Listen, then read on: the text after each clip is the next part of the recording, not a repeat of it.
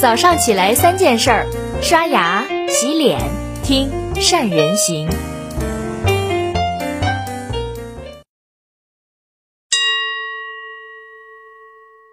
大家好，我是善人。今天是我们善人行陪伴您的第一千八百天。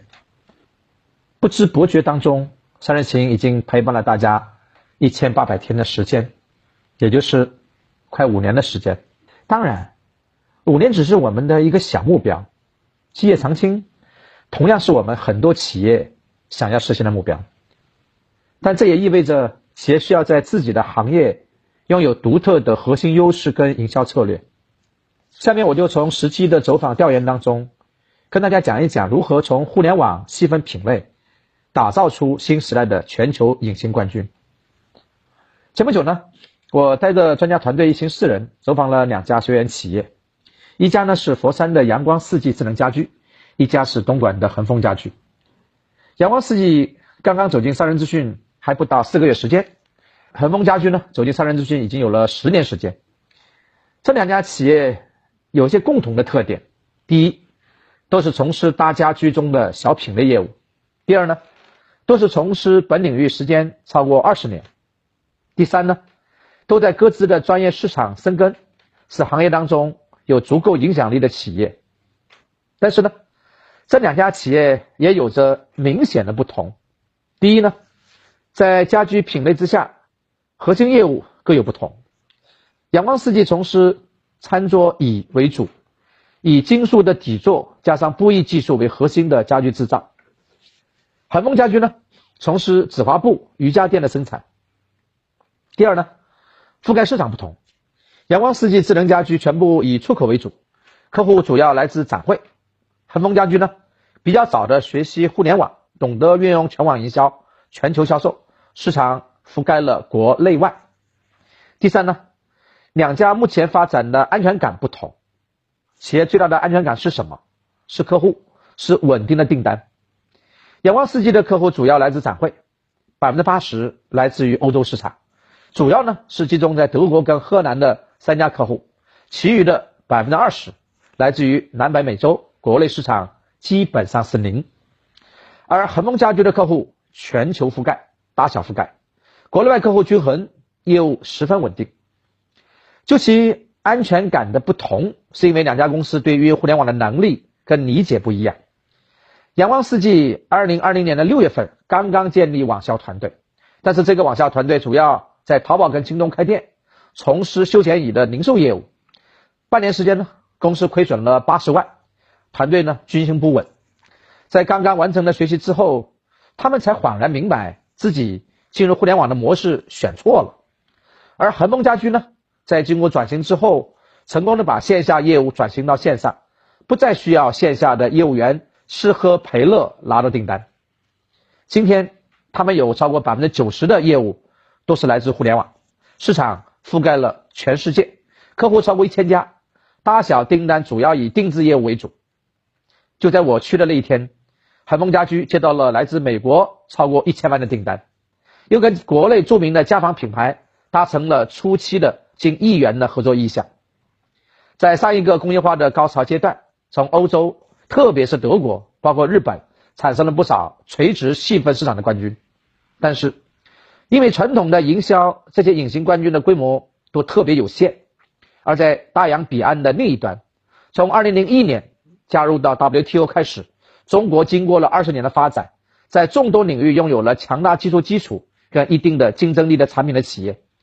这些企业如果能借助运用互联网的能力做全球营销，企业的规模一定比过去的那些隐形冠军们的规模还要大上五十倍甚至一百倍。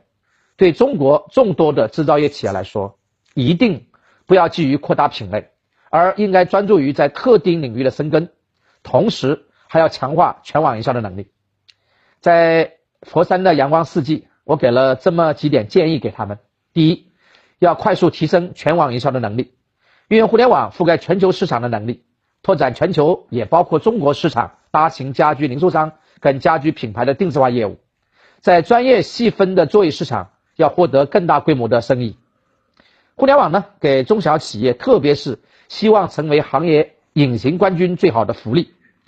就是在垂直领域构建自己的竞争门槛，小市场也能做成大生意。第二呢，要强化在专业领域的新技术、新工艺、新款式的研发能力，去构建专业领域的核心竞争力，特别是基于新技术的研发能力。第三，强化自己的供应链体系，特别是研究新材料的应用，保持在细分领域运用新科技的竞争力。而在恒丰家居呢，我也给了他们那么几点建议：第一，继续提升全网营销的能力，把现在的九人团队要继续扩大；第二呢，做全球市场的深挖，特别是欧洲跟北美市场，从目前只是基于国内市场跟国内外贸平台的营销。深入到全球建立线上转化平台，以及要学会运用当地主流的搜索引擎跟社会平台，包括 To B 平台，类似于 TikTok 这样的短视频平台，要高效的获取精准的流量。第三，要从每一个客户线索做行业机会的分析，懂得通过数据去学会举一反三，寻找更多的强资源客户进行业务的合作。关于数字化转型，很多企业呢还有太多的疑惑跟不确定。其实呢，能不能成功，看老板就能略知一二。像东莞恒丰家居，就是一家做了二十三年紫华布跟瑜伽垫的公司。本来这是一个特别细小的小众市场，而且相对而言没有太高深的竞争门槛。在广东东莞、江苏扬州等地，类似的企业那叫数不胜数。当一个企业进入到低门槛的小众市场，就一定要明白，假如没有自己的竞争壁垒。去主动的打造门槛，进行差异化的竞争是很难活下来的。恒丰家居呢，二零一一年刚刚接触我们的时候，每年堪堪维持在百万的规模。今天十年过去了，恒丰家居用他们对技术的精益求精，对行业的坚守跟深挖，用他们对互联网的虔诚跟坚持，成为这个行业当之无愧的领先者。经过十年的全网拓展，从搜索端到 To B 端的平台端。从国内的业务平台到面向全球的平台全面开花，在四情肆虐的二零二零年，恒丰家居全年的业绩比二零一九年还提高了百分之二十，超过了九成客户都是来自互联网。为什么恒丰家居能交出这么一份满意的成绩单呢？关键还是在于领导者。公司董事长施元彪 C 为五零后，但是从他的样貌看上去只有不到五十岁，他的发型是特别潮流的零零后的。朋克发型，让我印象特别深刻的是，我去到他的办公室，桌子上堆满了各种各样的直播器材。他空闲时间学着做直播，自己呢去做抖音，学习如何拍摄各种各样的视频。当我们走到激光打标的生产线，看到红外激光在瑜伽垫上打出图案跟运动者的名字，看到缕缕青烟袅袅升起，我就问他们的负责网络的负责人有没有拍过这方面的视频。负责人点头告诉我拍过。这位负责人给我描述，用镜头从近景的冒烟，慢慢的去拉长镜头，变成一幅激光制作润滑垫的生产场景。这样的视频在抖音上面还特别受欢迎。从他们的描述当中，我能感知到这家公司在抖音短视频的运营方面做出了努力。不仅是抖音短视频，在运用互联网的技术方面，他们已经研究的特别的透彻，走得很远。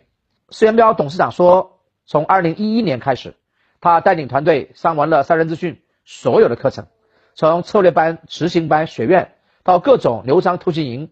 每一个课程，他带团队认认真真学习，在落地上不断去实践跟运用，得到的结果是什么呢？他他在告诉我说，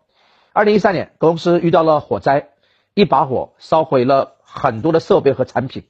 在熊熊大火当中。”董事长克制了自己沮丧和恐惧，冷静地拿起电话，告诉设备厂商跟原料厂商，马上准备设备跟原料。他之所以能如此的冷静，是因为他知道大量的生意能够从互联网络上源源不断的找过来，不出生意，自然心里就有了充足的安全感。接受了恒丰家居的走访调研，我也思绪万千。互联网的转型是一个企业的二次创业，需要公司的主要领导认识到转型的重要性。而且需要身体力行的去推动它。如果没有公司的主要决策人的参与跟推动，互联网转型基本上都会半途而废。我见到了太多公司的董事长、总裁，只是上了一两次的课程，互联网还只是简单的了解、浅尝辄止，转身就全部交给了自己的手下。这样的公司在互联网络上常常都会无功而返，原因很简单了，如果老板和主要管理层都不重视，你能指望执行人员去尽心尽力的去做好吗？企业的经营呢，从在线化到未来的数字化，已经是一门必修课，而不是选修课。在大学里面，学生的必修课做不好会挂科，严重的还会留级，甚至无法毕业。但是在企业经营面前，必修课做不好，那就是生存还是毁灭的难题了。三人行必有我师也，这也是我们三人行想要提供给大家的一部分的价值。通过其他企业的成长，他山之石可以攻玉。我们可以总结出把互联网做好的三大重点：第一，提升认知是第一重要的工作，特别是领导团队跟执行团队的认知破圈；第二，团队整体的技能提升，包括管理者的技能到执行者的技能都要跟得上时代的变化，懂得去掌握现代化的工具；第三，领导者呢要学会身体力行，你的背后是无数员工在看着你。当然。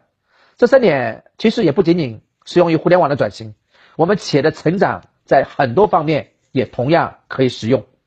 好了，以上就是今天的三人行跟你分享的全部内容了。大家通过这些企业的经历跟做法，有什么样的见解跟感悟呢？对于转型又有什么样的理解呢？欢迎你们在下面给我们留言评论。如果你对企业经营和转型还有什么样的疑惑，也可以点击阅读原文或者私信联系我们。最后呢，祝各位都能够成为新时代的。行业隐形冠军，祝福你们！